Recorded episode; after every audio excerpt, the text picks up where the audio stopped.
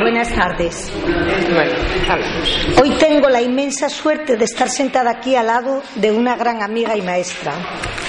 Y le voy a pedir permiso a ella y a ustedes para no hacer una presentación al uso, es decir, para no leerles el enorme currículum de doña Amelia Valcárcel y Bernardo de Quirós. Y es que no se me figura que para quienes estamos hoy aquí nos es, sea una desconocida de la que necesitamos saber sus estudios, publicaciones o número de conferencias impartidas. Así que yo voy a aprovechar la ocasión para, en nombre de la tertulia feminista, darle las gracias por estar siempre ahí, aunque la I sea el teléfono y ella esté en la terminal de cualquier aeropuerto de cualquier lugar. Para las comadres, el tenerla entre sus comadres de oro es todo un honor y el tenerla como aliada todo un lujo del que hacemos buen uso cada vez que necesitamos un contacto, un hombre para que nos hable de esto o de aquello y una llave que nos abra, abre todas las puertas de las feministas, sea del tema que sea y sean de aquí o del extranjero, como bien pudimos comprobar. Es gracias a ellas por lo que contamos con una larga lista de amigas y comadres de oro por todas partes, pues no pierde ocasión de hablar de nosotras por donde quiera que sea necesario, hasta donde sabemos para bien. Junto a ella aprendí, aprendimos, entre otras muchas cosas, que el feminismo, ese hijo no deseado de la ilustración, está en contra del machismo, pero no es su contrario. Y también amar la filosofía y las humanidades como un instrumento para saber analizar y desmontar uno a uno los argumentos con los que la filosofía y la ciencia consiguieron que la mujer no sea considerada una ciudadana adulta, consciente y preparada para ser la dueña de su vida. Aprendimos que juntas hicimos la revolución de las costumbres más grande y menos violenta de todas las revoluciones que la democracia es la forma de gobierno que mejor nos sienta hasta que no se descubra otra, que no es lo mismo ética que estética y que ahora es el momento del feminismo para un mundo global. Y ahora que nos quieren regresar a una educación retrógrada para que volvamos a vivir en el tiempo de la horma de hierro en la que no cabía deseo, placer ni aspiraciones propias, Ahora que ya tenemos un pasado feminista reconocible, las mujeres jóvenes y no tan jóvenes tenemos cuanto menos la obligación de volver, si es que alguna vez lo dejamos, a ser rebeldes. Porque, como tú nos dices, una vez conquistada la libertad, no estamos dispuestas a vivir sin ella. Hoy viene a contarnos en lo que está trabajando ahora y va de algo así como la normativa de género en las sociedades tradicionales y las democracias complejas. Así que, maestra amiga, tuya es la palabra. Gracias. Muchas gracias. Muchas gracias y muchas gracias por, por haber asistido, por estar aquí en esta tarde de diciembre, sobre todo porque el título es tan atractivo que pide por sí mismo yo ya se lo expliqué a Begoña, digo, con este título vamos a estar verdaderamente, en fin, bien, eh, lo más firme del, del elenco. Pero el título se las trae, pero es que el título de mi última investigación, en la que llevo cuatro años, es este. Y en principio era mi guion para hoy hablar de esta investigación, y ciertamente lo haré.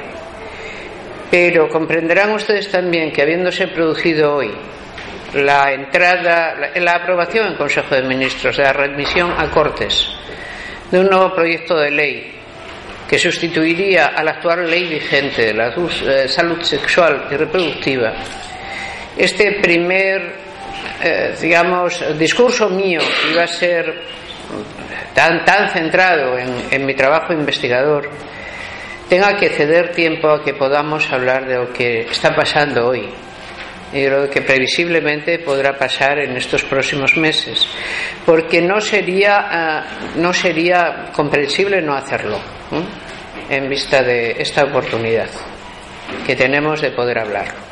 Así que les daré una especie de pinceladas contándoles lo que estoy haciendo y por qué, qué es, y después, si les parece, pasaré a, decirles eh, cómo veo yo este, esto que está sucediendo hoy, hoy mismo y que se ha llevado al Consejo de Ministros Este título tan largo y algo sorprendente se corresponde con una investigación de la que soy investigadora principal, un proyecto de investigación que solicité hace tres años y para el que pedí ya un año de prórroga, porque a medida que iba trabajando en él veía que su complejidad era mayor de la que yo suponía cuando lo inicié. Les voy a dar mi planteamiento inicial y observarán que probablemente estaba lleno de una cierta eh, como se dice esto, una cierta inocencia, era un poco naif pensar que aquello era abarcable, ¿no? El asunto es una intuición que es la que se presenta como hipótesis, intuición que hay que validar. Eh, ¿Qué es esta? en las sociedades tradicionales, la normativa de género, la normativa diferencial de género, forma una parte, por así decir, elemental de toda normativa social.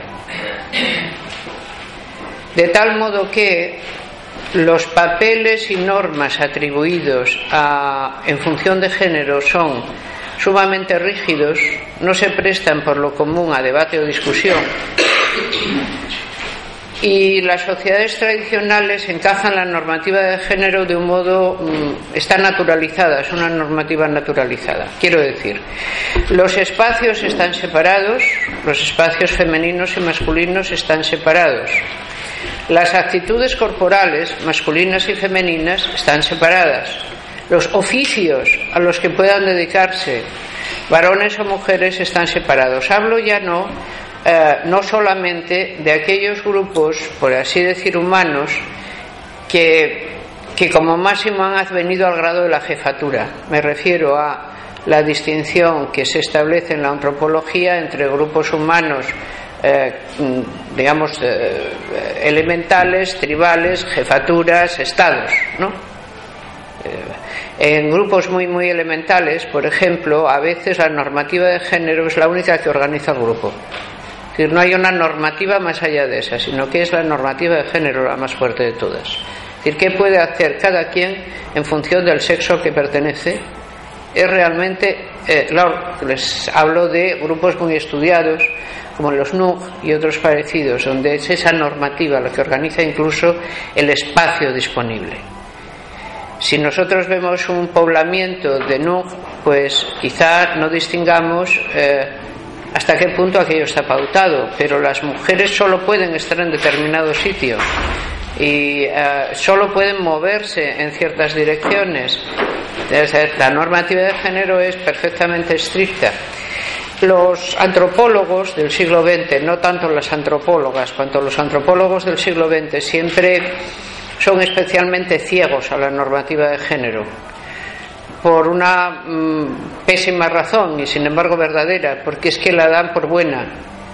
No son capaces, tienen tal familiaridad con que la normativa de género existe que ellos mismos la naturalizan y no la presentan como lo que es, una normativa, sino una especie de, bueno, eh, de talante casi naturalizado que no se debe poner en cuestión. Me refiero a cosas tan evidentes como, que les diré yo? Cuando Malinowski estudia los Trobriand, se molesta bastante en contarnos lo que a él le parece disímil respecto de eh, nuestras pautas. Por ejemplo, la aparente libertad sexual que existe en las Islas Trobriand por las costumbres eh, de cortejo entre los jóvenes que permiten, por ejemplo, que haya relaciones antes del matrimonio. Pero luego apenas nos cuenta que eh, los mismos, el mismo grupo al que estudia es poligínico y que el adulterio de las mujeres está castigado con la muerte. Es decir, que le parece eh, una sociedad sexualmente muy liberal, siendo así que eh, arrastra todo lo demás. Es decir, que hay extrañas costumbres de cortejo, pero hay una normativa absolutamente rígida en función del género. Pues bien, en la normativa de género en nuestras sociedades, que son sociedades estatales complejas, está bastante tipificada y bastante adelgazada. Es decir, ya no tiene ni con mucho la, vehemencia de presentación ni mucho menos la vergüenza de su incumplimiento que tiene en las sociedades tradicionales. Con ello me remito a que una de las todas las normativas, los grupos humanos no desarrollan normativas para que sean eh, para que sean incumplidas. Las normativas existen para cumplirse. Y realmente la duda sobre una normativa solo suele aparecer en un grupo humano el expresar la duda a propósito de una normativa cuando esa normativa ya es muy frágil. Mientras, por el contrario sigue manteniendo su vigencia, digamos que no aparece, eh, no aparece la, la menor eh, sombra respecto de que esté bien, bien entendida. Pensemos además que para todos los grupos humanos la normativa es una segunda naturaleza. Esto es, cuando con otro grupo humano no se, no se comparte normativa, entonces eh, tampoco se comparte humanidad. Esto es, los que no tienen las normas que yo tengo no son humanos. Esa es una manera de, de entrar en ello muy directa. No son humanos exactamente los que no cumplen las mismas normas que yo. Eh, esto es innegable, nadie lo, lo, pone en cuestión. Y dos, la normativa es lo que nos hace humanos. no somos animales porque tenemos esta normativa, es decir, porque sabemos lo que está bien y lo que está mal. Esto está en nuestros propios textos sagrados. Nuestros textos sagrados nos dicen que la manera de entrar en la humanidad fue hacerse cargo justamente de que unas cosas estaban bien y otras estaban mal. El, el salir de la animalidad es la ciencia del bien y del mal. Para todo grupo humano saber lo que está bien y lo que está mal es absolutamente necesario, porque con esa vara va a medirse a sí mismo y va a medir a los demás y además con esa vara va a interpretar todo lo que ocurra. En una estructura, digamos, de deuda, una ontología de la deuda donde todo aquello que acontece, sobre todo si es malo, tiene que ver con el incumplimiento de la normativa si la normativa se ha incumplido en alguna parte, eh, hay un garante de la normativa que, se, que castigará el que esto haya ocurrido. Y entonces sufriremos hambre, tendremos periodos de mala suerte, habrá catástrofes de cualquier naturaleza. Es decir, cualquiera que rompe una norma tiene que esperar un castigo. Ah, y el castigo es máximo cuanto más fuerte sea la norma, es decir, el castigo puede advenirle a todo el grupo. Y por lo tanto no hay ni siquiera idea de imputabilidad individual. Si un individuo de un grupo rompe una norma especialmente tabuizada que sea muy fuerte, da igual que solo ese individuo haya roto la norma, está poniendo en peligro a todo el grupo al hacerlo. Y por lo tanto, ha de ser castigado a fin de interrumpir la mala suerte que se pudiera seguir para todo el grupo del hecho de no castigarle. Si unimos esto con eh, lo que antes he dicho, es decir, que sea la normativa de género, genera, por lo general la más fuerte, la masa normativa más fuerte, imaginarán hasta qué punto la normativa de género se exige con una particular virulencia. Porque si quien viola la norma te pone en peligro, obviamente, y si la mayor parte de tus normas consisten en dividir el tiempo, el espacio, la importancia, el protagonismo, etcétera, de varones y mujeres en la vida social, no se admiten figuras indistintas. Es escasísimo el tipo de grupos humanos en un estado, digamos, muy primitivo de organización que haya admitido la figura indistinta se lo digo por tradiciones, por ejemplo, conocidas, como la tradición de Verdaches, etcétera. Es decir, la, idea de que existe un intersexo, alguien que no es ni varón ni mujer y por lo tanto no tendría una normativa propia, no sabría qué hacer con él. Eh, de nuevo, el que la antropología haya sido máximamente masculina ha hecho que estas figuras no se entiendan como son, son figuras que están dentro de la libertad varonil, pero no de la libertad mujeril algunos varones, muy pocos, pueden alejarse de la normativa estrictamente masculina y pretender que pertenecen a un intersexo. Eso no les volverá mujeres, sino varones raros, y serán admitidos como tales. Pero, por supuesto, no están bajo la normativa femenina. no son mujeres, en ningún caso. La idea de que los seres humanos tienen normas indistintas, que da igual, que el sexo no debe afectar a las normas que se cumplen, es una idea que solo ocurre en nuestras sociedades. No ha ocurrido nunca antes, en ninguna sociedad de la que tengamos noticia. Muy al contrario, son sumamente limitadoras en cuanto a la función y en la representación del propio sexo en la vida pública, con una enorme masa de voluntad de castigar presente si esta normativa se interrumpiera de cualquier manera. ¿Por qué es, tan importante? Verdaderamente. Últimamente, siempre por, eh, por afición a la sociobiología, cuando unas normas las encuentras como invariantes antropológicas y verdaderamente han tenido tal importancia, suele decirse de ellas que son supervivenciales. Es decir, que se han transmitido porque justamente ayudaron a la supervivencia del grupo. Y bien pudiera ser así, que esto haya sido su función en el pasado. Estas normativas además tienen otra particularidad y en esta se fijaron sobre todo más las grandes antropólogas del 20 que ellos, los antropólogos, y es esta. Desde Margaret Mead, en su estudio, que es del mismo año que el segundo sexo, Male and Female, macho y hembra, eh, macho y, eh, sí, macho y hembra, sería male and female, ella lo que viene a decir es que lo que no vamos a encontrar es un corte homogéneo entre las normativas de género entre todos los grupos humanos que podamos establecer, sino que lo que encontraremos es que un grupo siempre hace el corte, pero no todos lo hacen por el mismo sitio. Y que incluso podemos encontrar culturas que estén muy próximas donde se admita una gran masculinización de las mujeres y una paralela feminización del papel masculino y otras muy cercanas en el espacio donde esto ocurra de un modo inverso. Y que lo que siempre va a ocurrir es que cualquier actividad estará atribuida.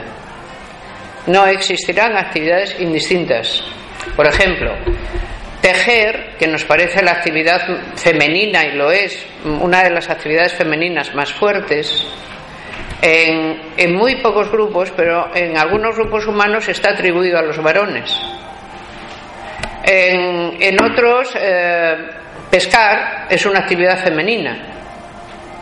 Y en otros, pescar es una actividad masculina que incluso si una mujer se mete en el agua, se supone que los pescados se mueren.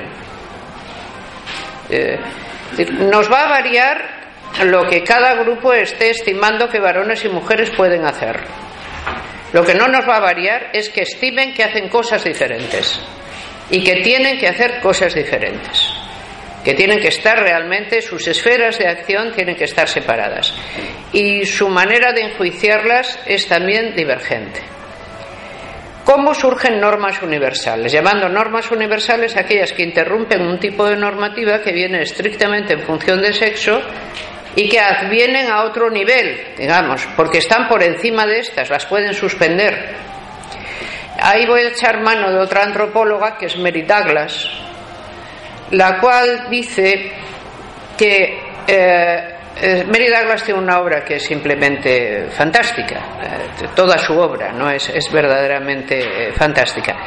Pero Mary Douglas estudia, especialmente ella empieza estudiando las, la pureza, las nociones de pureza, qué es limpio y qué no es limpio, qué es puro y qué es impuro y por qué y cómo esta normativa eh, parcela el espacio simbólico de los grupos humanos.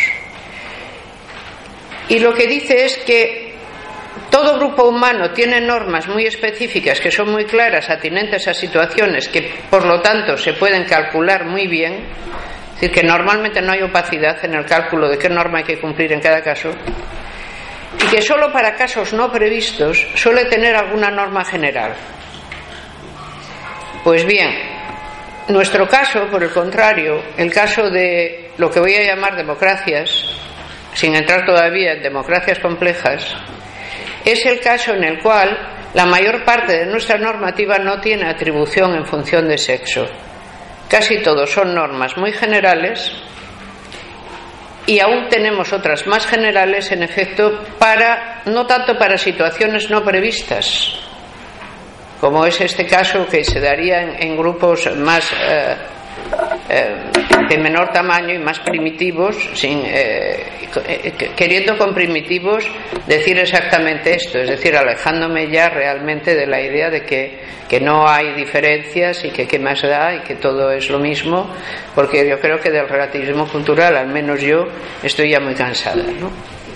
un poco de vuelta ya del todo. No es lo mismo, ciertamente, un grupo humano que puede llegar a tener 200 personas máximo que las sociedades estatales que pueden contar con 300 millones de individuos. No tienen nada que ver ni funcionan igual. Ciertamente, ¿qué pasa en este segundo tipo social?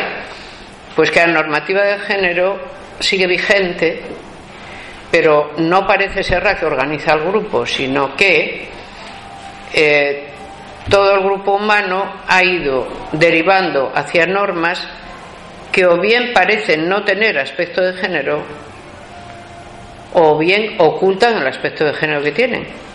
O realmente no lo tienen o es que ese aspecto está oculto y no se percibe en una, en una primera intelección de esas normas. Y estas es a las que llamo las democracias. Las democracias están llenas de un discurso al que solemos llamar discurso de los principios. Y esto es especialmente fuerte en el caso del derecho y es especialmente fuerte también en el caso de la ética. Nuestras sociedades se definirían a sí mismas como sociedades de principios en el sentido de que no daríamos valor absoluto a ninguna de nuestras normas concretas si no las supusiéramos avalada por un principio de mayor rigor del que sí decimos estar seguras o seguros.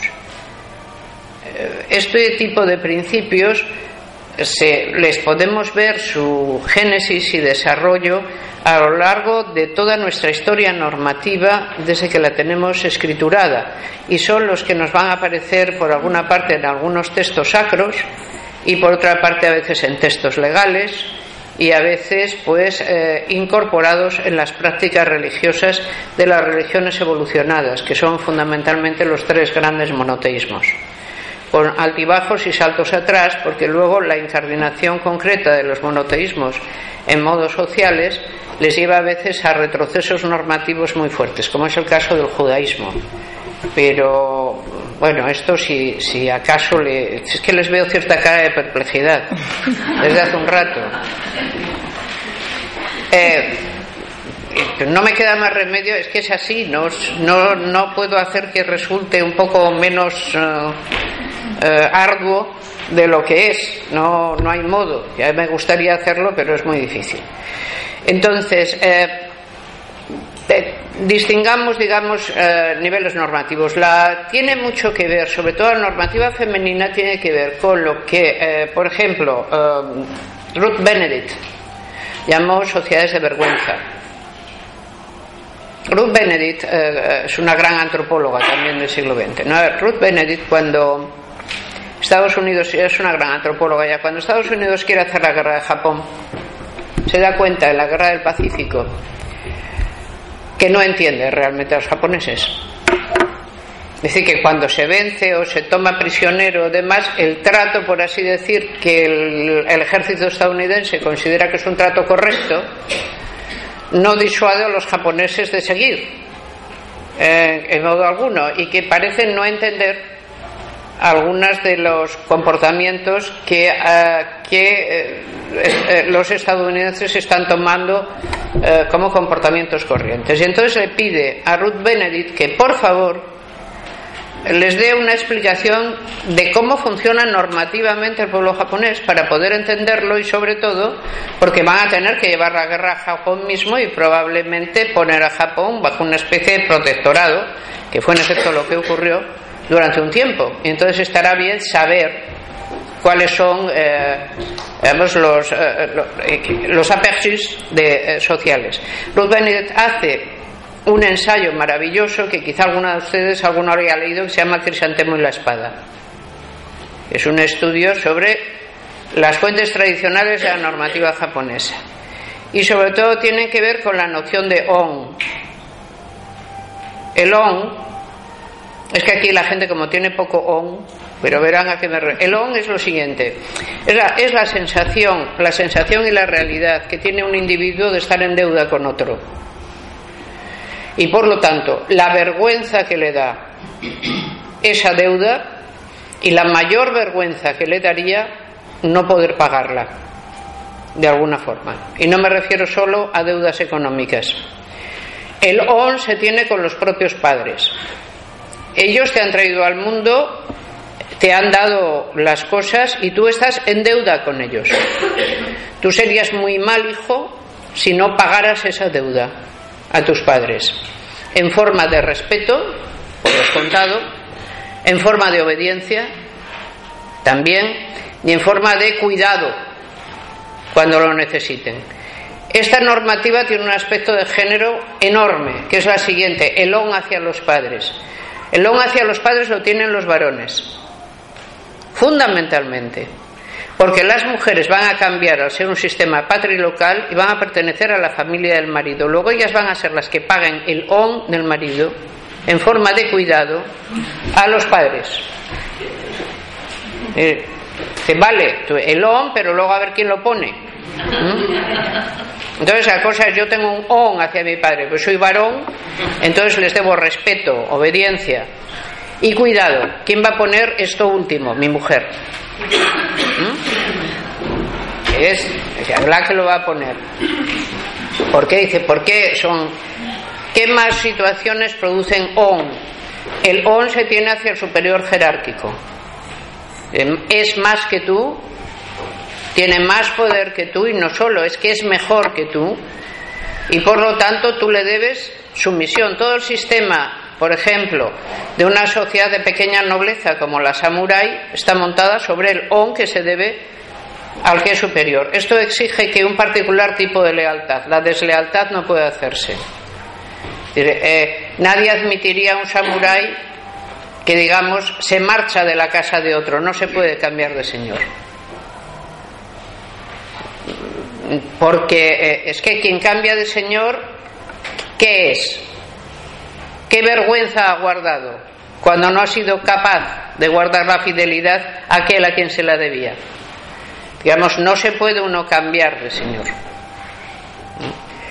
Eh, se pertenece por vida a alguien porque el, la ligazón del on es muy fuerte. Ahora bien, calculen esto para el matrimonio. La mujer tiene un on hacia su señor natural que es su marido. También. Y hacia la familia de este. O no puede tampoco. O sea, el divorcio no es posible. Haga lo que haga tu marido, da igual eh, hay ahí una normativa que no se puede interrumpir de ninguna manera. Es decir, los aspectos de género de cualquier normativa son muy claros en el momento en que le, ponemos el filtro de ver exactamente qué es, eh, cómo se traduce. Pero fíjense que luego llega tan lejos que, por ejemplo, un japonés normalmente se siente muy cortado si alguien le ayuda en la calle, se le ha caído algo y alguien se lo recoge y se lo da porque es que le está, le está poniendo en situación de desventaja. Está contrayendo una obligación, porque el otro ha ayudado, como sea, está en on, por lo tanto. ¿Y cómo va a poder satisfacerla? Entonces puede ser hasta normal que alguien diga, deje, deje, lo hago yo. O sea, no quiero eh, que se me ayude de ninguna manera, no quiero ponerme en situación de tener que devolver.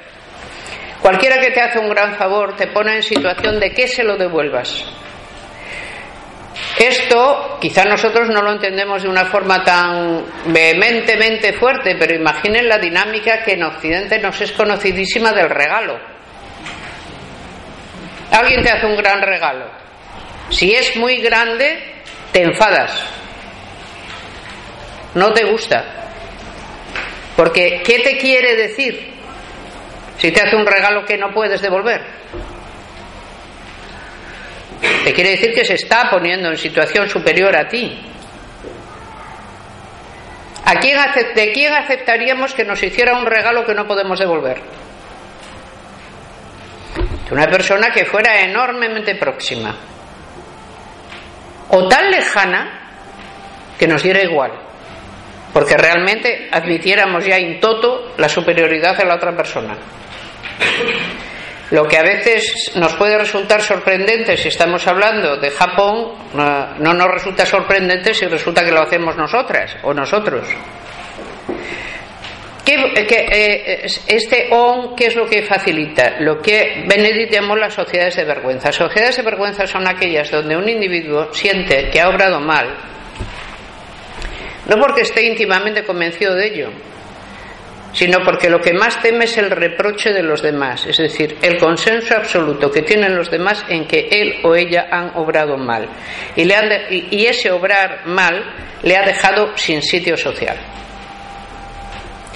Si doy un ejemplo de Salman Rushdie, quizás se entienda bien. Salman Rushdie tiene un libro al que llama Vergüenza. No es uno de sus más famosos porque el pobre saltó a la fama con los versos satánicos, como saben, razón por la cual mucha gente no lo leyó pensando, bueno, esto es será una cosa, no, es, es una novela divertidísima realmente, de realismo mágico, pero tuvo muy mala suerte. Porque recuerden que toda la comunidad musulmana se lo echó encima, el Ayatollah Khomeini le echó una fatua, y ha tenido que estar escondido hasta hace nada, o sea que eh, en este es un ensayo, vergüenza, entonces él cuenta, da simplemente un trazo, dice, estábamos en, una calle londinense, uno de estos barrios eh, pakistaníes, ¿no? Dice, y una chica apareció apuñalada en un paso de cebra. había apuñalado su padre. Por algo sería. Dice, cuando una comunidad como la nuestra ha se ha alimentado con un régimen donde la vergüenza es lo más abundante, tiene vergüenza para regalar, tiene un empacho atroz de vergüenza. Es, es, eso que te hace realmente entender por qué aquella pobre chica está en un paso de cebra.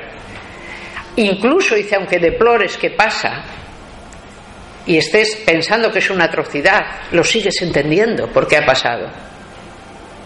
Y él dice, solo los que hemos mantenido un régimen de, comer tanta vergüenza conocemos esto. Dice, realmente los otros que viven conmigo, los otros que viven conmigo en esta democracia, puede, eh, puede darse el caso de que ya resulte para ellos incomprensible esto. Es decir, que digamos, pero bueno, esto, esto ¿cómo es? No lo entiendo. ¿Cómo puede suceder algo como esto? Pero la comunidad que lo hace lo entiende, por eso lo hace. Y, mientras esté segura de ese régimen alimentario normativo que tiene, lo va a seguir haciendo. Cuando las democracias se vuelven complejas cuando, porque uno de los, el último es o sociedades tradicionales, funcionamiento de una peculiar economía normativa donde los aspectos de género son muy fuertes, las democracias, por el contrario, aparición desde hace dos siglos para acá, acompañando al propio proceso de fundamentación y vigencia de las democracias, de normas cuyo aspecto de género se va adelgazando bastante hasta el punto y de normas éticas que las hacemos suponer principios de acción para valorar las, las situaciones en que en efecto hay que obrar en, un modo no muy claro, no se sabe muy bien qué hay que hacer y entonces hay que apelar a un principio que valide lo que vamos a hacer, pero democracias complejas, ¿qué son? A partir de los años 70, 80 el proceso de globalización se acelera y las democracias no se conforman con ser, digamos, regímenes políticos de mayorías sino son regímenes políticos donde el gobierno se establece por mayorías y que poseen un horizonte de valor conjunto, es decir, unos valores democráticos básicos que la legislación, la práctica política y la ética ciudadana tiene que respetar a la vez. Este es el eh, digamos, el sustrato de valor compartido en el cual la democracia dice que no es solamente un régimen político como otro, cualquiera, sino que es una convivencia moral de determinada índole. De ahí que resulte, por lo tanto, siempre en democracia que la falencia moral de la democracia sea tan eh, denunciable y enfade tanto a la ciudadanía. Si la, si la democracia no tuviera este fundamento de valor que invoca tan a menudo, su falta no sería por nadie, eh, eh, nadie lo echaría en falta no se podría decir, ¿cómo es posible que pase qué? ¿y por qué no? Pasa muy a menudo. Entonces, cuando una democracia tiene fundamento de valor, eh, eh, ¿qué pasa a partir de los años 70 cuando se acelera el proceso de globalización? Pues que por circunstancias que tienen que ver con eh, el establecimiento de democracias en muchos países que no lo eran, uno. Dos, el despegue económico del llamado mundo capitalista entonces, es decir, la ruptura de la dicotomía entre socialismo y capitalismo que hasta los 70 es un, eh, toma el dominio de la dicotomía importante que divide el mundo. Eh, cuando todo esto se acelera, solo un mundo ha resultado triunfador, solo un mundo es económicamente triunfador. Cuando cae el llamado socialismo real, ahora alguna gente para darse prisa dice solo queda un modelo yo no quiero darme tanta prisa, pero quiero decir, solo un mundo aparece como económicamente triunfador y ha conseguido realmente tener, por una parte, democracia política y por otra, capacidad económica. ¿Eso que produce? Enormes movimientos migratorios, tanto más fuertes cuanto mayor sea el atractivo que tiene la metrópolis previa. O sea, verán que en todos los movimientos migratorios planetarios de lo que se trata es de la vuelta, por así decir, la parte de vuelta de la previa colonización europea. Lo que ha distinguido a la historia del planeta en los últimos 500 años es la salida de Europa y la colonización europea de prácticamente todo el globo. Ya fuera esta una colonización territorial, ya fuera una colonización económica como mercado comercial prevalente. ¿Hacia dónde? ¿Qué, ocurre ahora? Reflujo poblacional hacia las antiguas metrópolis de toda la colonización previa. ¿Por qué? Bueno, casi diríamos, por canal prevalente, porque se mantiene un idioma en común, porque se mantienen prácticas comunes y porque sobre todo se mantiene una ruta de vuelta. La ruta de ida se transforma en ruta de vuelta.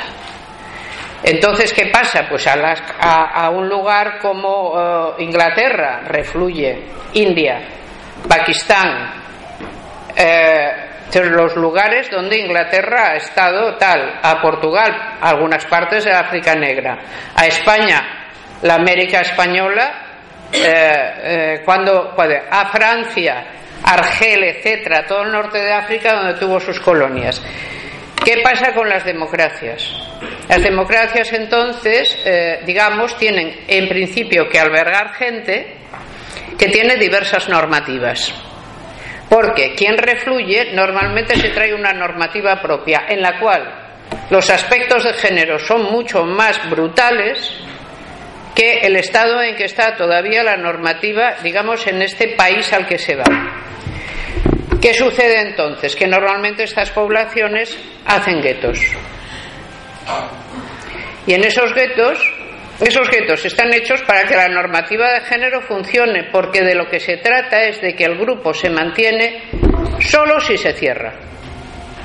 Y la mejor manera en que un grupo puede cerrarse es tener una normativa de género estricta, que no permita, por ejemplo, casamientos a grupo abierto Cuando un grupo quiere pervivir, sabe muy bien lo que tiene que hacer. Tiene que impedir que sus mujeres salgan del grupo. Esto lo ha hecho todo el mundo desde que el mundo es mundo. Les cito a un último antropólogo, que es Pete Rivers, que habla de los procesos de honor en todo el Mediterráneo, las sociedades del honor, que es, un, tema muy parecido. Recuerdan ustedes, él empieza su magnífico libro sobre las sociedades de honor con una historia bíblica muy rara, la historia de Siquem. Yo no sé, me parece, esta les tendría que sonar, pero si no le suena se la cuento. El pueblo de Israel, a medida que va buscando sitio donde quedarse, encuentra un aliado, que son los siquemitas, ¿no? los de la ciudad de Siquem. Eh, pero resulta que los siquemitas violan a una, a una joven, eh, una muchacha no casada, del grupo israelí. Los israelitas no dicen nada y dicen que sí quieren cerrar la alianza con los de Siquem, pero que claro, eh, para poder cerrarla tendrían que pertenecer al mismo pueblo y que ellos son un pueblo circunciso, por eso son un pueblo puro. Y que los siquemitas no, no tienen circuncisión, que deberían circuncidarse todos los varones y que si hacen esto, que entonces cerrarán su alianza contra unos terceros, naturalmente, que es como se hacen siempre las alianzas, para unos terceros que hay. Los de Siquén les parece muy bien, encuentran que les viene muy bien la alianza con esta gente, que es gente errante, no se sabe de qué viene, pero parecen fuertes, tienen un nivel militar interesante, cierran la alianza, se dejan circuncidar y el texto nos dice, eh, con la mayor tranquilidad, y entonces, aprovechando el tercer y cuarto día, cuando los dolores eran más fuertes, fueron atacados y se les mató a todos, a ellos, a sus mujeres, a sus hijos y a sus ganados. Y no se dejó de Siquén piedra sobre piedra. ¿Por qué esta venganza sobre los de Siquén? Han violado a una muchacha tuya, no te han tratado como si tuvieras dignidad, y por lo tanto tienes todo derecho a la traición. Desde nuestro punto de vista es traición. Ya desde el punto de vista de la gente que lea la Biblia para aprender moral, ya me dirán lo que les enseña la historia de Siquem. Hay textos en los cuales, como bien decía Hegel, y estudian en el siglo XVIII, no hay que aprender moral de ellos, y se puede hay que introducírsela porque están en un, son de un tipo tan primitivo que lo que hay que echarle es el sentido histórico, no pretender que trasladan lo que históricamente eh, era vigente. No, no, no podemos sacar ninguna moral de ellos porque no tienen nuestra moral en modo alguno. ¿no? Entonces, eh, interpretación de P. Rivers. ¿Qué ha ocurrido? Pues que el pueblo de Israel probablemente, dice P. Rivers, tuvo eh, que, como a veces el pueblo gitano en toda su trayectoria, desde que salen de India, atraviesan Egipto y llegan a Europa en el siglo XI, tuvo que ir cediendo a sus mujeres al paso de los pueblos y saca la historia de Abraham cediendo a Sara, que está escondida en el texto, pero está allí.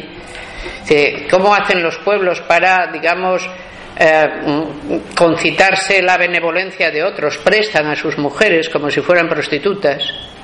¿Eh? Así los otros, ¿por qué? Dice, porque cualquiera que presta a su mujer se pone en peligro como pueblo por eso también hay que cerrar la normativa de género cuando no queremos realmente disolvernos como grupo.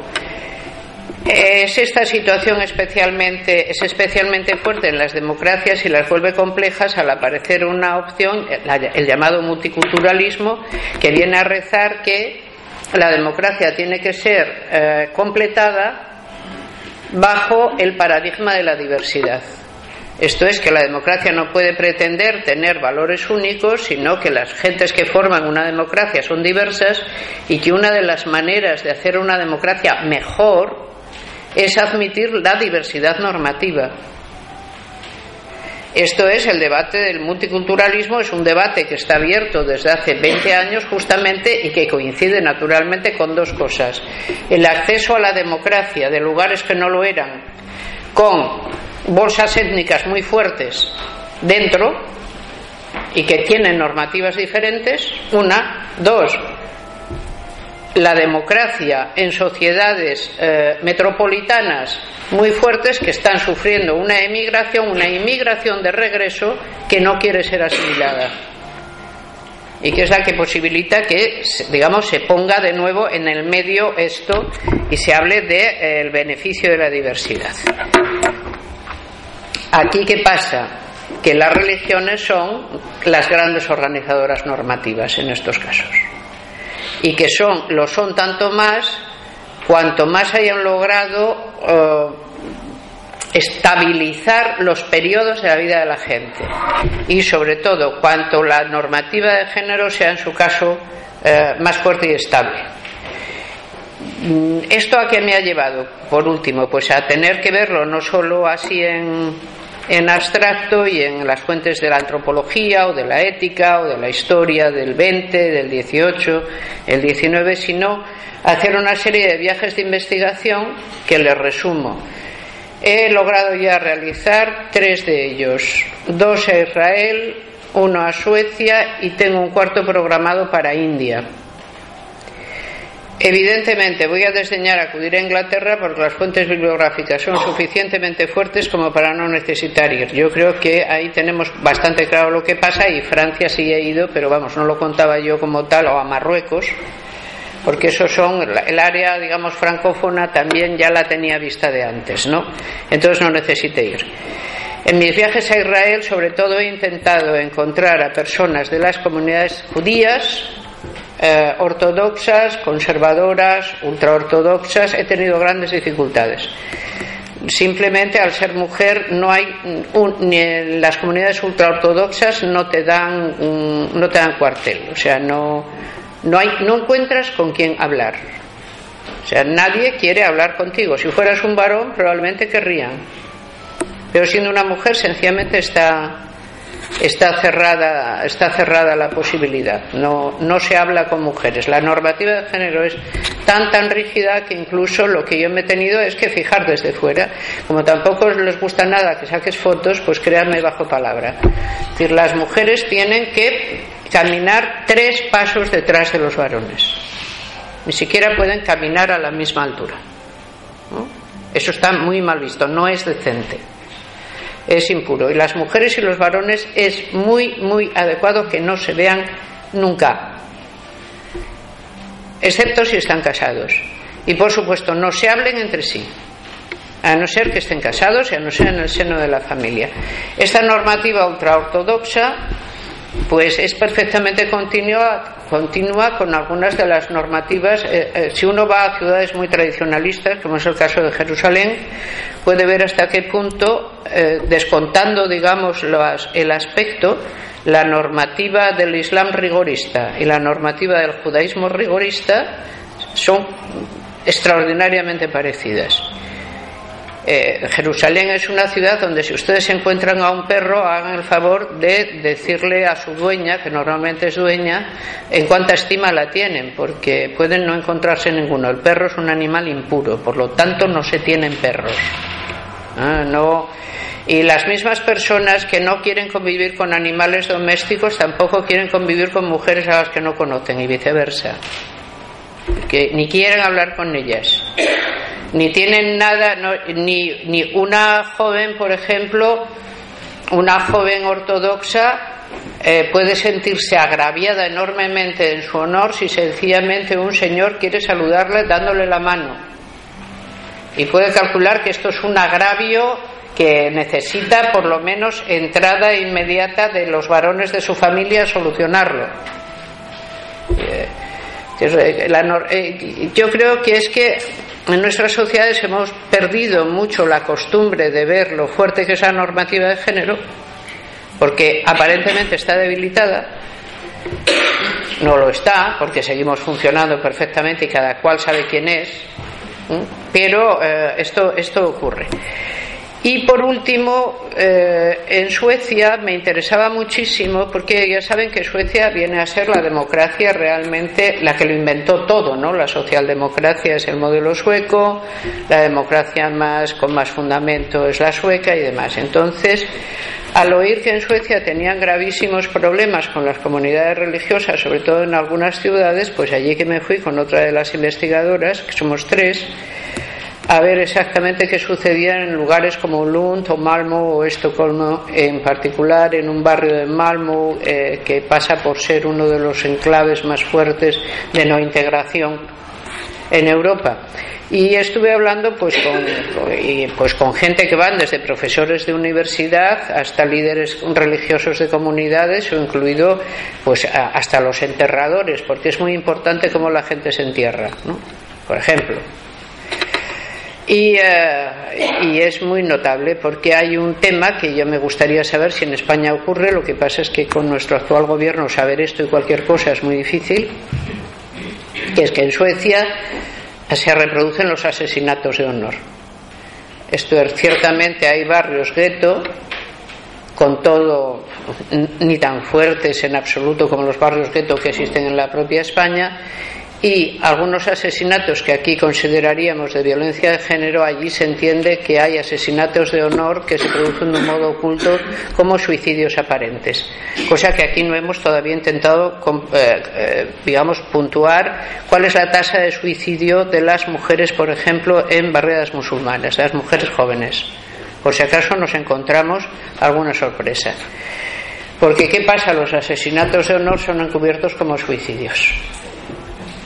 Pero ellos calculan que tienen para una, una población migrante de un 12%, un millón y pico de personas, tienen 17 eh, suicidios inexplicables al año de mujeres. Eh, pues calcula que no se, trata, no se trata de, de, suicidios. Y además tienen un grave problema, porque como saben, en Suecia tienen mucho interés, digamos, en frenar lo más que se pueda la violencia de género, en general, lo que aquí llamamos violencia de género. Entonces hay una serie de disposiciones legales, de protocolos, de comisariales y demás, pero hablando con un comisario, el tipo que era uno de estos que raramente tenía sentido del humor, que en aquel país no parece muy habitual, me dijo lo siguiente, dice, es que yo sé perfectamente lo que pasa con Ita y con Hong. Dice, si Hong le pega a Ita muchísimo, yo cojo a, a, y lo meto en la cárcel cuatro meses Ita está contentísima esos cuatro meses. No va a pasar nada. pero si es Mustafa quien le pega a Ita, si meto en la cárcel a Mustafa, va a aparecer un primo de Mustafa. ¿Por qué? Dice, porque la dinámica del honor es una dinámica familiar. No, digamos, la deuda contraída la puede cobrar cualquiera. Y desde luego, hablando con los líderes de las comunidades musulmanas, fue una cosa que además con los líderes de las comunidades musulmanas progresistas, porque claro, los otros no hablan con mujeres tampoco. Eh, eh, era una cosa muy sorprendente que cómo se manifestaban a propósito de eh, mm, uno fue muy concluyente no estábamos en en, la, en, en Malmo y eh, en la escuela, en la facultad, de lo que vienen a ser aquí los estudios sociales, asistencia social, que es una licenciatura, ¿no? Y este hombre, pues dijo muy sencillamente, bueno, eh, ¿qué pasa? Yo le pregunté si una muchacha tiene relaciones sexuales, por ejemplo, a los 15 años, a los 16, con un chico de su comunidad o de fuera. Y dijo, bueno, no puede. Bueno, vale, no puede. ¿Y si las tiene, qué ocurre? No puede, pero puede ocurrir que las tenga. ¿Qué va a pasar? Bueno, dice, más vale que se suicide. Pero por, dice, es que el Estado no la va a poder proteger. ¿De quién? Pero lo decía, digamos, con la tranquilidad con la que decimos, están las isobaras muy juntas, va a caer una mm, extraordinaria. Es que el Estado no la podrá proteger y por lo tanto no tiene a dónde ir. O sea, su verdadero lugar de residencia, su comunidad, y si viola esa norma ya no tiene comunidad porque la comunidad, por el contrario, es su enemiga y va a acabar con ella. O sea que más vale que acabe ella primero, porque de esta manera además restablecerá la honra de la comunidad, que si no, la comunidad ya la restablecerá por ella. a fin de seguir manteniendo la enorme dinámica ¿no? de, entonces, eh, yo creo que estamos ante una gran encrucijada, pero para el feminismo esto no es ninguna novedad porque viene debatiéndose con el tema del multiculturalismo desde hace 20 años sin que esto parezca realmente tener fácil, solución. O sea, la idea de que se pueden mantener las normativas que la gente trae dentro, haciendo que la sociedad sea simplemente más compleja, pero habitable, no parece una idea verista. La sociedad ciertamente se hace más compleja, pero para las personas que sigan en situación de debilidad, en modo alguno se vuelve habitable porque sencillamente en aquellos lugares donde vive la comunidad, la democracia no vive. Vive la comunidad, que la suplanta de un modo completo. Y para las personas que se atreven, digamos, a escapar hacia el margen, las ocasiones de peligro se multiplican. Entonces, hasta ahí yo, bueno, es un poco que les quería contar, pero visto lo cual, a mí solo me queda un, un, viaje de investigación por hacer, lo intentaré hacer esta Semana Santa, porque por allí no tienen, que es a India. Probablemente a Nepal, porque en Nepal, ya saben, en India hay un problema con la separación de comunidades hindúes y musulmanas, que además están fuertemente enfrentadas. Eh, lo que hizo India en el momento de su independencia ha sido una de las transmigraciones más brutales que se ha conocido de mandar hacia Pakistán a, las, a, a los musulmanes y traerse también de India y Bangladesh, de, Pakistán y Bangladesh eh, a la gente hindú. La cantidad de personas que murieron en, en la violencia desatada por semejante cambio poblacional la ignoraremos eh, pero se estima que no menos de dos millones de personas fueron asesinadas, lo cual nos pone ante un genocidio de dimensiones eh, inimaginables. Pero por eso es muy difícil encontrar en India comunidades musulmanas, en algunas ciudades las hay, y comunidades indias a la vez. Lo que voy a hacer es irme a Nepal, porque como allí eso no ocurrió, las comunidades siguen juntas y entonces voy a poder investigar mucho mejor cómo es exactamente eh, eh, cómo es exactamente el sistema complejo en una sociedad tradicional. Esto es una sociedad de poco desarrollo estatal donde sin embargo tienes minorías que viven enfrascadas y encerradas en su propia normativa y que viven muy juntas. Y esto es lo último que, que voy a pretender hacer. Con este rollo tan enorme que les he echado, pues no sé si disculparme, porque, porque es así. Casi dan ganas como de pedirles todo tipo de disculpas. Porque encima ahora cierro este capítulo, ustedes me dicen, bueno, bueno, siga usted que esto parece muy distraído, por lo menos usted se lo pasa bien, pues ala. Y abro el capítulo de lo que pasa hoy. Y porque eh, bueno, me tiene a mí preocupada y supongo que a ustedes también. Yo creo que la idea de que España, que es un país soberanamente importante normativamente hablando para toda la América española, sin ir más lejos, que son una gran colección de gente que pertenecen al modelo occidental. Aunque tienen algunas veces dudas sobre esto, pero yo creo que fácilmente aclarables ¿eh? en su caso. Que en España un gobierno del PP que fue votado por quienes lo votaron para salir rápidamente de una crisis económica de la que rápidamente no se puede salir ni siquiera a día de hoy. Insista en darnos su receta moral, abrogando una legislación que funciona bien y que es abierta, para tratar de imponer con la fuerza de un voto rodillo eh, en el Congreso una ley como la que hoy ha presentado al Consejo de Ministros el ministro Gallardón es verdaderamente una situación prácticamente de emergencia moral. De emergencia moral. Esto es una atrocidad. Lo que se pretende hacer es una atrocidad. Lo único que me conforta y poco es que esto será una victoria pírrica ya recuerden, Pirro, rey de Piro, era un tipo que se fue a asediar a los italianos a la Magna Grecia y venció a Roma en dos ocasiones. Y él mismo dijo después de la primera de las batallas, como tenga otra victoria como esta, me volveré a Epiro yo solo. Es decir, eh, se llama victoria pírrica aquella victoria en que la, tú vences, pero las pérdidas son tales que más te valdría no haber empezado la batalla. Pues yo estoy convencida de que esta será una victoria pírrica, porque es contra el sentir mayoritario de todo el país y a favor de las partes más extremas realmente de este país, de las partes más extremas. La idea de que una mujer no puede abortar sin consultar solo a un sanedrín externo que la autorice a ello, no tiene presentación en Europa.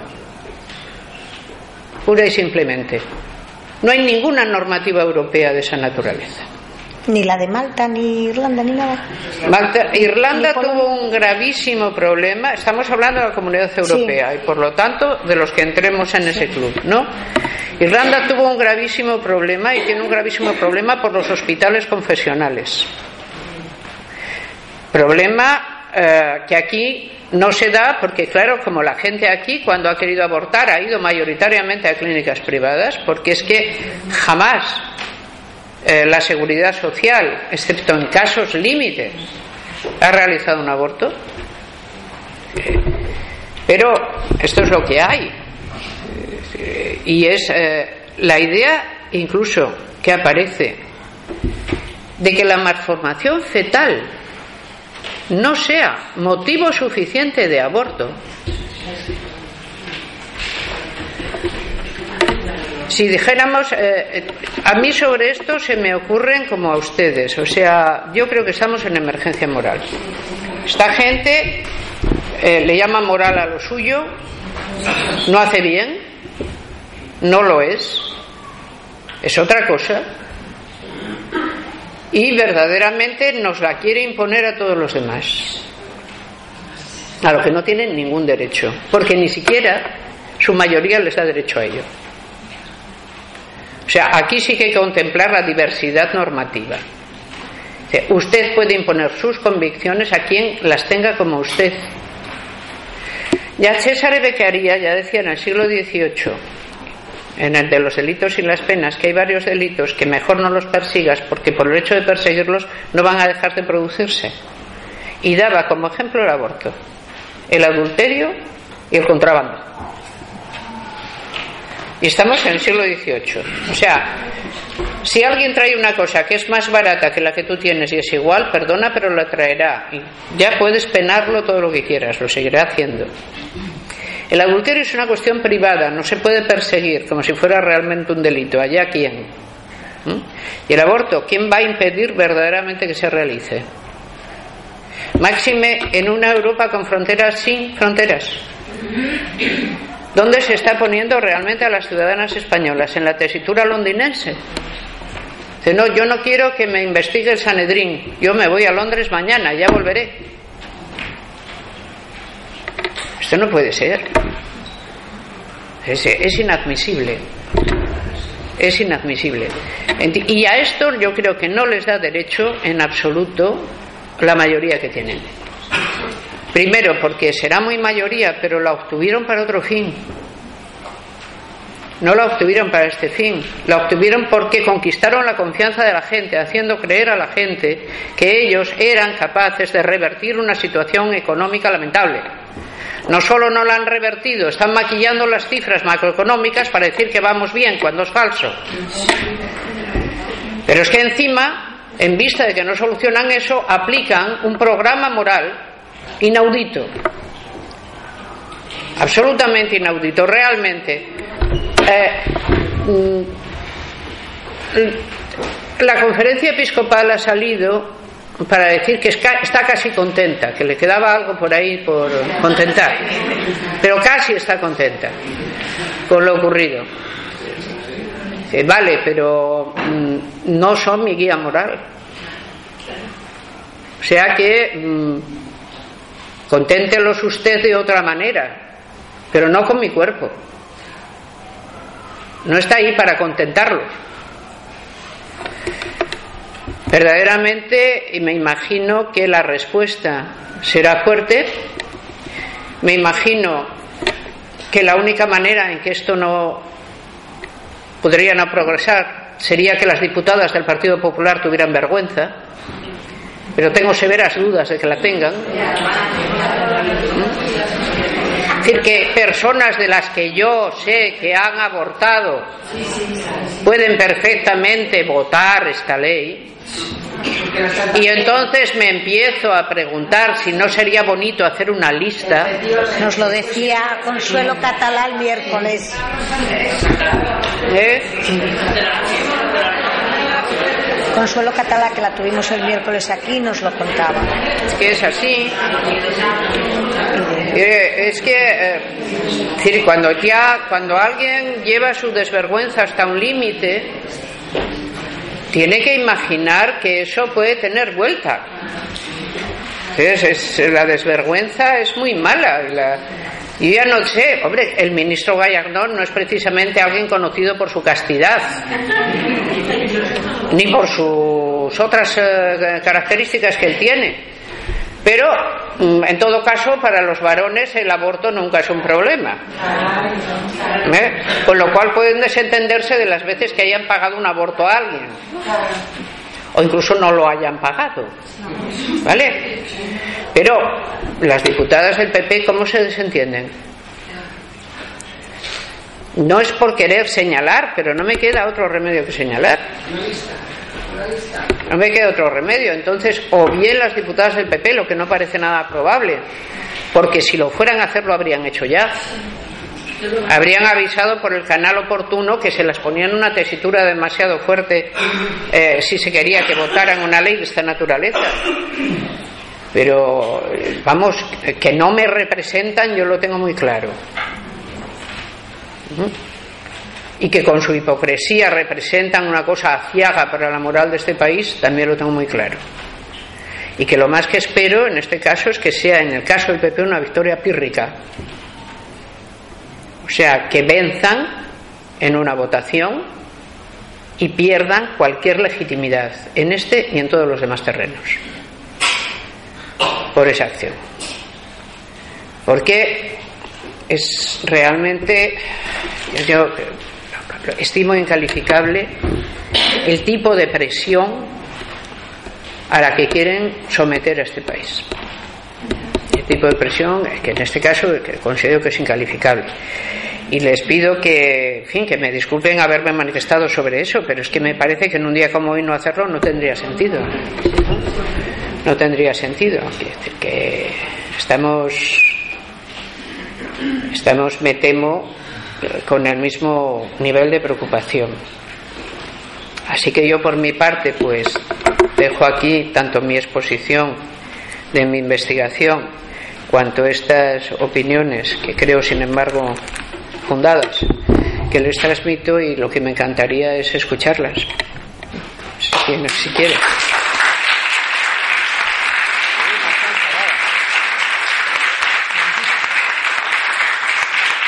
Ya sabéis que tenemos hasta y media, así que ¿alguna pregunta? Carmen. Empezando por la última media, yo creo que mm, has expresado absolutamente el sentido general que de la mayoría de los que estamos aquí. A mí lo que me da pena es que hoy, en Oviedo, tuviésemos que repetir una consigna que hicimos hace 30 años y que habíamos reconquistado. La verdad es que yo tengo la poner por los sueños. Ojalá que sea verdad de la victoria técnica. Pero hoy tener que volver a las consignas de hace 30 años, para mí fue doloroso, pero mucho Y pasando esta parte que es terrible, porque no es solamente esto, es que realmente el país es como para marcharse y, y estar una temporada fuera de la tarde. Bueno, eh, dejando esta parte, una cosa que hablaste sobre, Suecia, sobre el Malmo, eh, y eh, el problema efectivamente de los retos. Eh, las escuelas, o sea, los niños supongo y las niñas de, esas, de esos retos tendrán que ir a la escuela pública. Sí. Claro, el problema que se plantea ahí es brutal, porque si por un lado están teniendo una educación tan estricta, bajo unos parámetros tan absolutamente terribles, draconianos, ¿no? pero por otro lado me imagino que la escuela pública nos estará introduciendo en otros niveles de percepción. ¿eh? ¿Cómo, ¿Qué has visto tú ahí? Lo pregunté. La misma pregunta que me haces. Y pregunté esa y una que viene muy al lado y verás. Por una parte, en el caso, por ejemplo, de Rosengar y esos barrios de población ya homogénea. Entonces, en razón de lo buena que es la diversidad, el auge de la diversidad, Suecia admitió tener educación concertada con las minorías religiosas. Lo cual no sonará porque nosotros tenemos educación concertada también. Por lo tanto, nuestro Estado, al tener educación concertada y sobre todo tenerla en tal volumen, ¿durante cuánto tiempo puede seguir negándose a concertar educación religiosa con cualquier minoría que lo solicite? ¿Qué se supone que puede hacer Suecia? Esto lo pregunté en la Facultad de Pedagogía de Lund. Bueno, el Estado da el programa y las asignaturas que han de darse. Pero y puede enviar, inspectores al aula, cosa que como bien entenderán no ocurre nunca. ¿Qué sucede de hecho? Que si una comunidad quiere organizar su enseñanza, lo puede hacer como quiera. Y por supuesto también puede organizar educación segregada, pero aquí también la tenemos. Es decir, aquí lo que nos debatimos es en un continuo distinto, pero tenemos abiertos todas eh, las todos los lienzos de muralla rotos por donde pudiera pasar mm, lo que está pasando allí y que luego interrumpirlo es muy difícil. Con todo, algunas, digamos, algunas eh, de estas minorías acuden a la escuela pública corriente y no a concertadas. Entonces yo ya pregunté, pero vamos a ver, si las jóvenes, por ejemplo, musulmanas, como la dinámica del honor es de esa naturaleza, no pueden tener relaciones porque es, mejor que se suiciden. Eh, recuerden en esto la ley de aborto que tenemos vigente prevé que de los 16 a los 18 años una chica si cree que no puede contar en su casa que está embarazada vaya a abortar y se acabó. Ese supuesto ahora se quita. Con lo cual, dígame, dicen que sus padres tienen que ir con ellas. imaginan las situaciones a que eso puede dar lugar? Es decir, ese supuesto no era para que las niñas de 16 años perdieran rápidamente la vergüenza. Era para que no perdieran la vida, por ejemplo, la integridad en algunos casos especiales. Y ahora se las va a poner en peligro por la brava. Es, terrorífico. Yo no sé si esta gente ha pensado con sentido común que la vida de las personas puede correr peligro por estas cosas. ¿Mm? Como si nada. Entonces lo que pregunté es, pero vamos a ver, entonces los, los chicos con quién tienen experiencia sexual, ¿con quién? Ah, no, ellos con las suecas, me dijo el imán, puestísimo. Pero las suecas son unas desvergonzadas, ¿no es así? Decir, porque si se acuestan con cualquiera. ¿De qué educación moral se sigue? Le pregunté a continuación de tener relaciones con una mujer a quien uno desprecia, porque después de todo no cumple las normas. Es una mujer que no es como es debido. La cara del imán era todo un poema.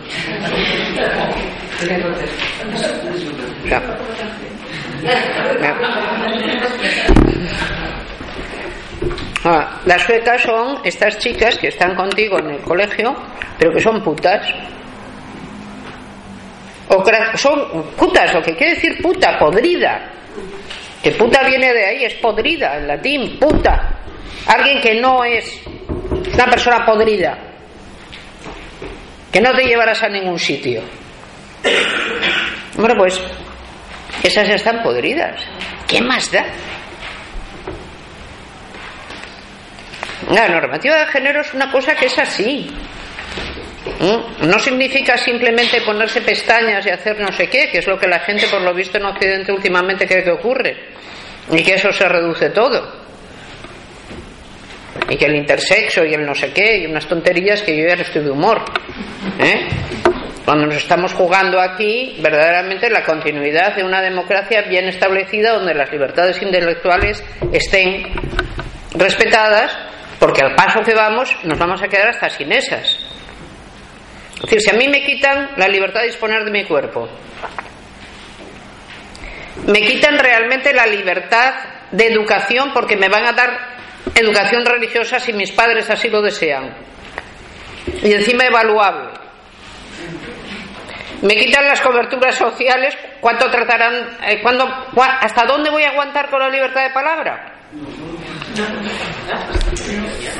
¿Eh? Menudo programa. Menos mal que esto, en fin, bueno, no quiero ya. Pero entonces, lo que, eso, decir, era esto de.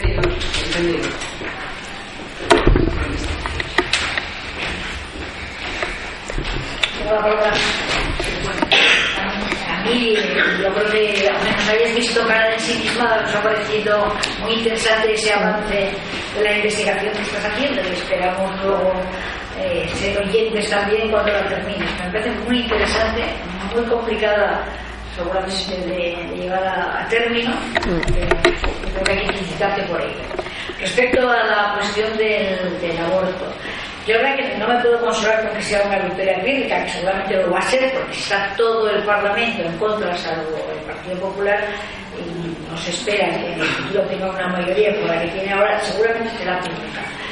Pero a mí me parece que tenemos que planificar desde ahora una, una una estrategia muy fuerte, de tal manera que no salga sin pena ni gloria. La presentación hoy en la una fue vergonzosa porque además volvían a recordar, bueno, se vuelve a la legislación de Felipe González, el ministro hizo una presentación tremenda, así, así directamente, y luego acaban diciendo una cosa estrampótica. El aborto, claro, las condiciones contadas que van a admitir, es un delito pero no tendrá pena ni castigo. El cuerpo de lo, que se puede concebir en una mente enferma como la que tiene eh, ministro y que, que nos están redactando esa ley para decir es un delito, pero un delito que no nos. Usted ya es que hasta cambia, cambia la concepción de lo que es un delito y después lo Por tanto, yo creo que hay que hacer, hay que dar, hay que dar una batalla fuerte, fuerte, fuerte, que sienta el aliento en la boca, que es muy difícil, porque la gente no se moviliza fácilmente. No, es que, mm. pero tienen que sentir durante la tramitación parlamentaria que les estamos eh, encima y que estamos oponiéndolos, aunque al final pues eh, los votos sean los que sean y las armas las que sean. Mm. Yo estoy de acuerdo y esto de que encima decir, la idea es que una cosa es un delito y no tiene pena, es simplemente un absurdo jurídico. Si una cosa es un delito es porque tiene pena.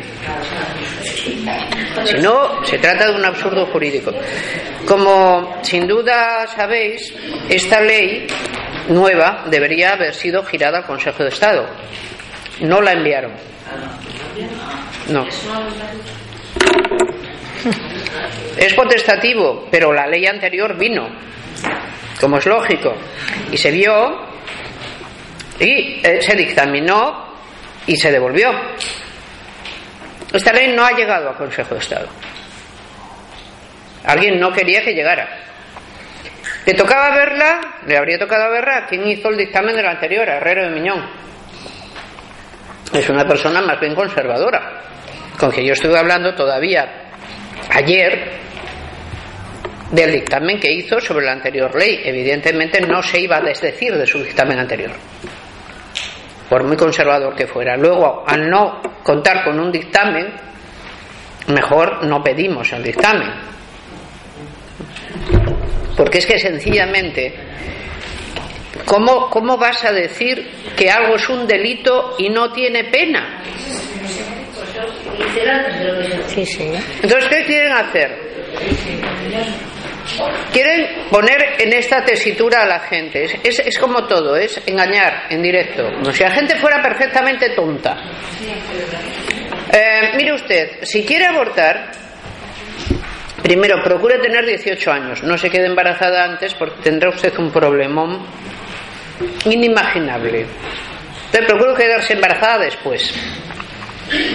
Una vez que esto le ocurra, la vamos a mandar a diversas consultas de una gente que ya veremos nosotros quiénes son.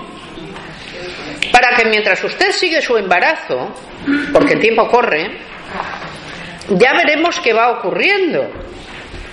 A ver si usted se disuade. Pero, ¿qué pasa? ¿Que usted va a poder abortar a los seis meses?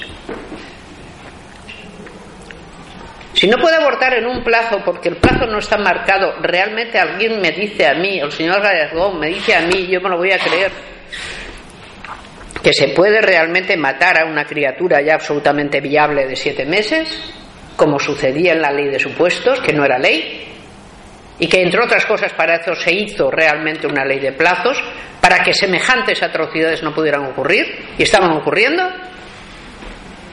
porque teníamos una ley decente y no aquello, que era un indecente coladero de cualquier cosa. ¿Realmente vamos a decir que una criatura en gestación de siete meses no tiene derecho a vivir? Pues claro que lo tiene. Hay que marcar un plazo realmente. Y ese plazo tiene que ser un plazo prudente. Y solo después, como ocurre en la actual ley, contemplar supuestos, por si hubiera aparecido posteriormente en el embarazo algo no contemplado. Nuestra ley es una buena ley y está muy bien hecha y muy bien pensada. Pero ¿cómo me puede decir alguien que no va a ser delictivo el qué? Hacer un aborto a una criatura, porque eso yo ya no le llamo un feto de siete meses, ¿de verdad? Pues hasta a mí me parecería fatal que eso no fuera un delito. Porque evidentemente lo es. Y ahí echaría yo toda la retórica que esta gente echa donde no se debe, para impedir una decisión. Sea esta decisión sensata o insensata. Porque yo no me meto en la gente, en la cabeza de las personas que toman esa decisión. Simplemente la ley les permite tomarla hasta un determinado plazo. Porque es su libertad. Después ya no, porque su libertad está cortada por otra. Es tan simple como esto. No, no puedes. No se nos dice en qué plazo. Es la inseguridad jurídica llevada al máximo. Porque no puede decir ese señor, por extraño que sea, y es un rarito eh, de cuidado, que realmente en este país se va a poder realizar un aborto sin, eh, eh, sin consecuencias penales. Eso no es verosímil. Porque él dice que por primera vez eh, eh, las mujeres dejan de estar penadas porque van a penar a los eh, quienes practiquen el aborto. O sea que no, no es que yo si voy a abortar me metan, dice, me metan a mi presa, sino que van a meter al ginecólogo o a la ginecólogo que me lo, que me lo practique. No se puede. Esa, exactamente. Entonces no, él dice, se hincha a decir que es la primera vez que sale del Código Penal y que la mujer va a dejar ser víctima del aborto.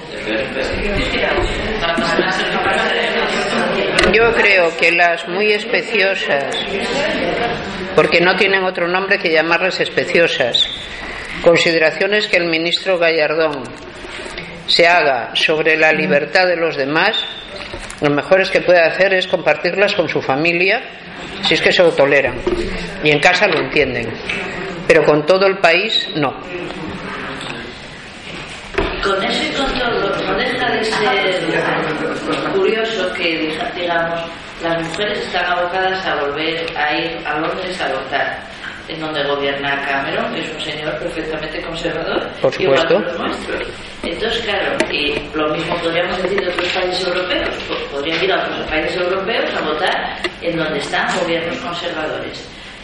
A ver, ¿qué déficit democrático tenemos en España o tiene en España la derecha para, establecer normas que no existen en otros países europeos en donde se da alternancia en los gobiernos, gobierna la derecha, gobierna la izquierda, gobierna quien gobierna, pero no se toman estas leyes. Y aquí sí, y además de esta, de esta manera. O sea, ¿qué nos pasa todavía? Pero yo creo que el papel determinante aquí de la Iglesia existe. Y sobre todo la Iglesia tiene este papel aquí porque le importa especialmente no yo creo que la iglesia también cree en la victoria en la victoria pírrica cree que esto se le se le da la vuelta pero para la iglesia es muy importante que en América Latina no exista aborto en plazo y el papel ahí de España como papel ejemplar es fundamental entonces digamos tú logras un efecto en cascada o sea, si allá donde la cosa está más admitida la descabezas, en vez de sordina todo el debate del aborto, vean lo que está sucediendo. En Uruguay es un sitio donde puede ser que se acabe teniendo cierta libertad de aborto. En México, Estado por Estado, están votando en contra. Y solo está quedando DF.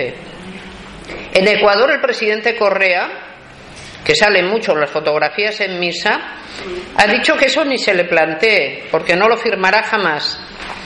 En Nicaragua, los tales revolucionarios no sé qué han dicho que incluso la píldora del día después no se puede utilizar y que por supuesto un aborto está en la Constitución que la vida existe, la vida humana existe desde el instante mismo de la concepción. Eso está en la Constitución de Nicaragua, en la de Dominicana, en otras, y lo intentan meter en todas. Yo ya lo que esperaba del señor Gallardón era que nos hiciera esto el 28 de diciembre. Yo también. ¿Y saben por qué? Porque ese es el día que en varios países de América Latina la Iglesia hace el día del nonato y lo celebra por todo lo alto, mediante ceremonias y rezos públicos por el asesinato de nonatos. Claro, como aquí es el Día de los Santos Inocentes y siempre ha estado mirado así como más bien como broma, yo creo que eso lo pensaron. Pero lo acercaron a Navidad lo más que podían. ¿Se han fijado en eso? Oh, el niño Jesús, la Navidad, el portal de Belén, dices, nos gusta mucho a todos. De las fiestas solsticiales, tan entrañables y familiares, ni siquiera son suyas, son de todos, ¿sabe? Y no nos gusta el soniquete que ustedes traen. Porque encima esta gente, si, si pudiera, te, eh, no sé, es, es, algo terrible. Cuando tú ¿qué les pasa? Les pasa. Les pasa que realmente la idea de perder el control y de creerse los humos depositarios de la moral no les gusta. La idea de que la democracia encarna ella misma una moral y que esta moral es superior a la suya no les gusta. Ya está. ¿Por qué? Porque ellos son la máxima instancia normativa y no hay más que contar que de todas las maneras, siempre que habláis de que se va a Londres o a París o no sé dónde, no estáis pensando en, lo, en cómo está la economía de la gente ahora, de la gente corriente, que no voy a hacer el viaje de buscar el avión a ver qué barato me sale, es que vas con una urgencia y tienes que pagar una clínica. Y se supone que la de 16 años, si aquí no puede ir sola, allí por lo menos tendrá más motivos para ir acompañada, aunque solo sea para sentirse arropada. O sea que, ojo con lo de que es verdad que ahora están abiertas las fronteras y no habría el problema de antes para ir a Londres. Pero este sí, ¿eh? Bueno, ese sí lo hay, pero yo no iba por ahí, es evidente que lo hay, claro que lo hay. Pero yo iba más por la historia de que es que muchas mujeres de las que decidan salir para abortar van a ir a abortar a países sí, sí, conservadores. A ver, es que... Bueno, pero es que a mí no se me olvidará jamás de la vida mi primer verano en Inglaterra, cuando yo intentaba aprender el inglés como fuera. Al final algo logré. Entonces, verano tras verano, insistiendo mucho, se va logrando lo que sea. Entonces llegué el primer verano y yo tenía una housekeeper que era una señora muy conservadora, votante, por supuesto, del Partido Conservador. Y un día salió, estábamos en el año. Bueno, ¿qué, año era? Cielo santo, 78, imagínense ustedes, ¿qué años? Ah, que acabamos de estrenar la democracia y salió el tema del aborto. Y ella, Miss Parton, me dijo que era ella radicalmente contraria al aborto. Que parecía que era una cosa que estaba muy mal y que no se debía hacer de ninguna manera y demás. Entonces yo dije, ya, pero es que en mi país el aborto está totalmente prohibido y la gente tiene que venir aquí a abortar, dice así. Eso es horrible. Yo soy totalmente contraria al aborto, pero por supuesto una ley de aborto debe existir y el aborto debe ser practicado. Entonces entendí la diferencia entre una persona conservadora y una fundamentalista. ¿Qué me estaba diciendo? Yo no lo haré jamás. Vale, pero yo no voy a, voy a prohibirle a nadie que lo haga. No, ¿Por qué? Dice, porque mis convicciones no son la fuente normativa principal. ¿Y qué pasa? Dice, si el aborto es que si está prohibido se realiza igual, decía ella misma. Y peor. Pues entonces debe de ser legal. Ahora a mí me parece muy mal y es algo que no haría nunca. Esto en nuestra cabeza conservadora parece que no entra. ¿Mm? Una cosa es ser conservador y otra cosa es ser fundamentalista. Pues no, estamos en un país donde, desgraciadamente, pues ustedes recuerden, por favor, en los últimos gobiernos de Zapatero, cuántas veces salió la conferencia episcopal a la calle a la cabeza de una manifestación. a veces que, no sé, yo tenemos cierta tendencia al olvido de, de cómo es esto, ¿no? Y de realmente cómo son, pues, cómo es la lucha aquí por, digamos, los espacios morales. Pero es muy dura, porque esta gente lo reclama y encuentra la connivencia, obviamente, del Partido Conservador para ello. Pero no debería, estoy de acuerdo contigo. Dice, pero ¿qué se les ha perdido? El propio Aznar tuvo las mismas presiones, se quedó con lo anterior y no hizo ni caso. Y las presiones las tenía. ¿Por qué a estos les da igual? Sí, es verdad pero que tenía las mismas presiones, pero también es verdad que fue quien puso en la picota a todos los, los que mm, practicaban los abortos y entraban a saco a las clínicas y tenían a las mujeres en un AI porque les iban a casa a pedir los, los expedientes y a decir que habían abortado. O sea, que no hizo nada de cambiar la ley, pero sí es verdad que metió mucho miedo en el cuerpo. Se metía presión. Dice, no, esto yo no lo toco. ¿Para qué? Dice, cuando me piden demasiado por allí, yo meto presión. Ya está, yo lo soluciono. Aquí yo no lo toco, pero meto presión. Vale. No, pero ahora es distinto. Ahora es, nos quedan dos años de legislatura, no sabemos por dónde va a salir esto y nos descolgamos con semejante majadería.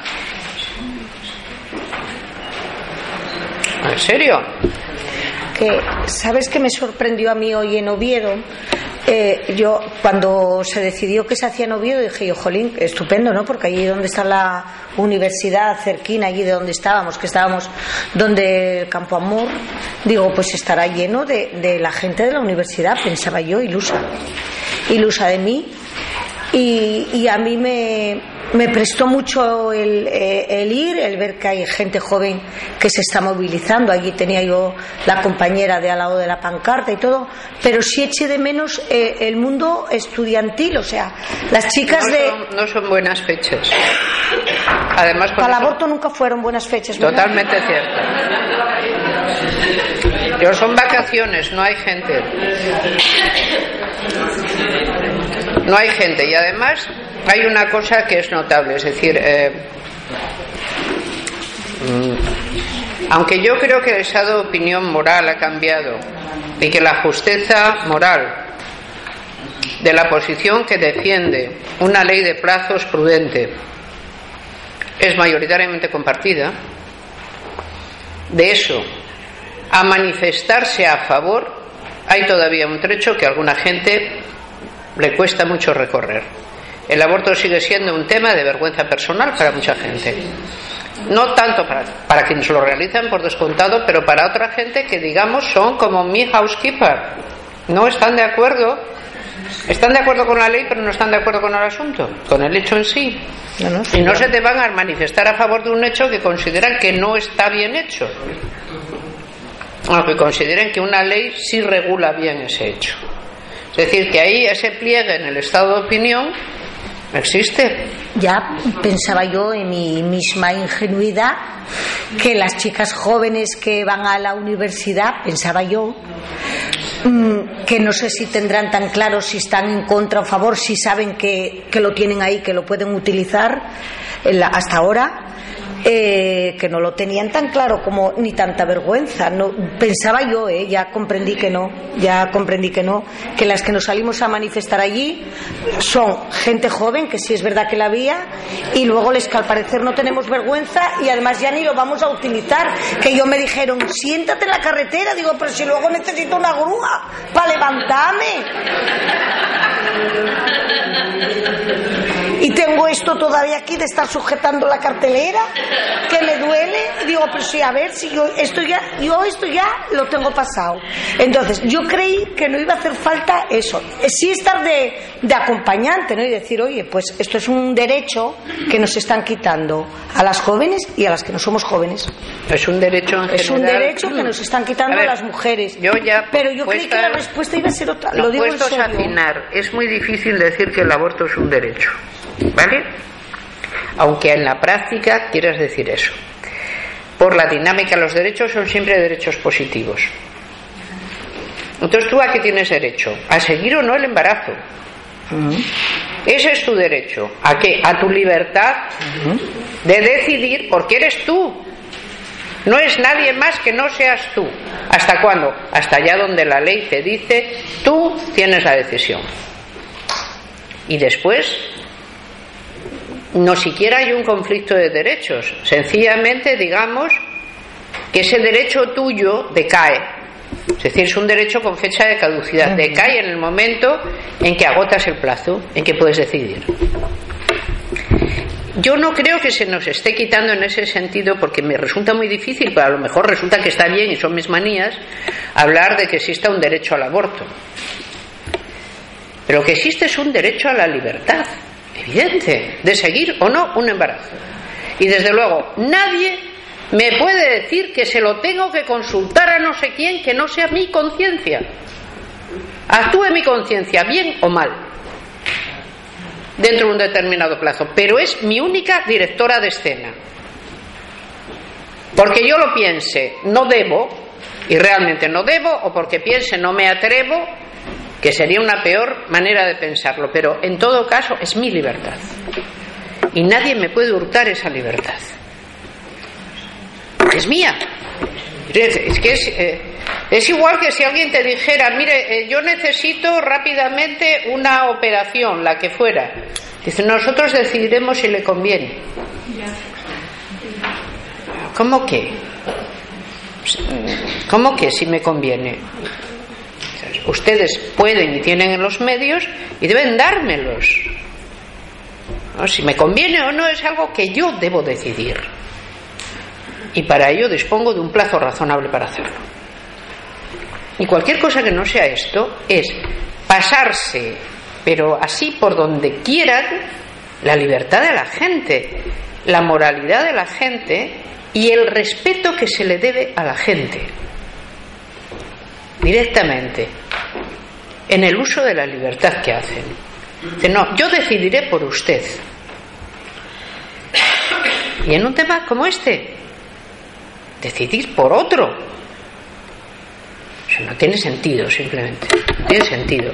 Y las legislaciones de plazos precisamente empezaron a aparecer por Europa y ganaron todos los terrenos porque evitaban sanedrines y evitaban precisamente decisiones tomadas por otros o decisiones que hay que justificar.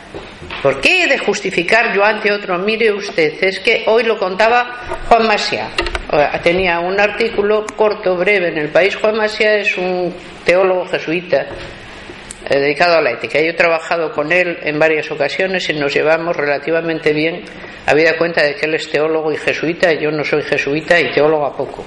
Pero bueno, dentro de ello lo llevamos bastante bien.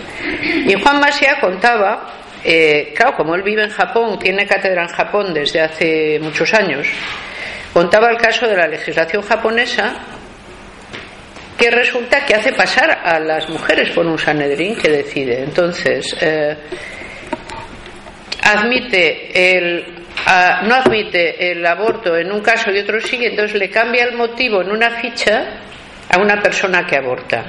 Es por motivo económico cuando es por malformación. Entonces, como el motivo económico sí se admite y la malformación no, entonces en la ficha parece que lo ha hecho por motivo económico. Esta mujer está llevando al Estado a juicio, ¿no? diciendo para, para, romper precisamente eso. Y Masia decía que ciertamente nadie tiene ese derecho a decidir por qué has decidido. No solo no tiene derecho a decidir por ti, no tiene derecho a decidir cuál es la causa por la que tú decides. Es decir, tengo yo que ir a explicar a alguien, mire, es que soy muy pobre. Es decir, si no me da la gana de contárselo, ¿qué pasa? No, mire, es que soy muy tonta. No mires que soy muy débil. No mires que lloro continuamente y a usted qué le importa cómo soy yo. ¿Y quién es usted para juzgar por qué tomo una decisión? Yo tomo mi decisión. Y luego, mire, ya me juzgaré yo misma qué tiempo tendré. Eso es así. Entonces, que no solo es ilegítimo que tomen una decisión por ti, es que que decidan si tu decisión es buena, tiene la misma ilegitimidad. Porque en, base a qué? ¿Con qué, qué superioridad moral tiene el Sanedrín sobre la juzgada? Dice, oiga, yo soy aquí el padre cura, eh, no sé quién, y la asistente social fulanita. Y vamos a decidir si usted puede abortar. Cuando una persona tiene una enfermedad sea, cáncer o sea, esa persona tiene derecho a decidir qué hacer con ese uso de su enfermedad, tiene derecho a decidir si ser tratado o no ser tratado. ¿Es comparable ese caso a este? A mí, desde mi punto de vista, como el exit tampoco está legislado y no está nada claro, el caso en que nos pondría esta eventual reforma de la ley de salud sexual sería mucho más grave, porque provoca una inseguridad jurídica en todos. Tú me estás diciendo, en la práctica médica yo tengo una gravísima enfermedad y solo cuando ya es gravísima y está perfectamente manifestada, yo puedo decir que no solo quiero cuidados paliativos, por favor, no me arregle más. Bueno, pero ponte que es así. Eso no produce inseguridad jurídica en quien me tiene que cuidar y no produce ulteriores consecuencias en otra persona que no sea yo misma. Por el contrario, aquí tendríamos ulteriores consecuencias en alguien que no soy yo misma e inseguridad jurídica generalizada. Que no, no es comparable. Es que, digamos, la, situación de indefensión jurídica en que se pone cualquier profesional a partir de que esa ley, si se llega a aprobar, eh, entre en vigor, es inimaginable. Eh, ¿Por qué? Dice, ¿por qué? Eh, ¿Cómo se toma la decisión? ¿Quién la toma? ¿Cómo se valida? ¿Dónde se realiza? Objeción de conciencia generalizada. O sea, es, no, no puede ser.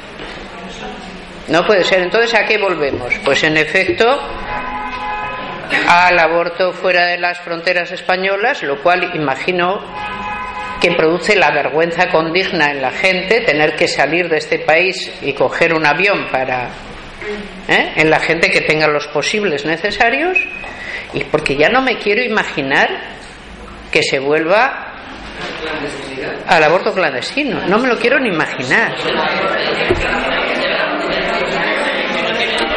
pues yo creo que sí, que en el mundo de la prostitución eso se va a volver a clandestino.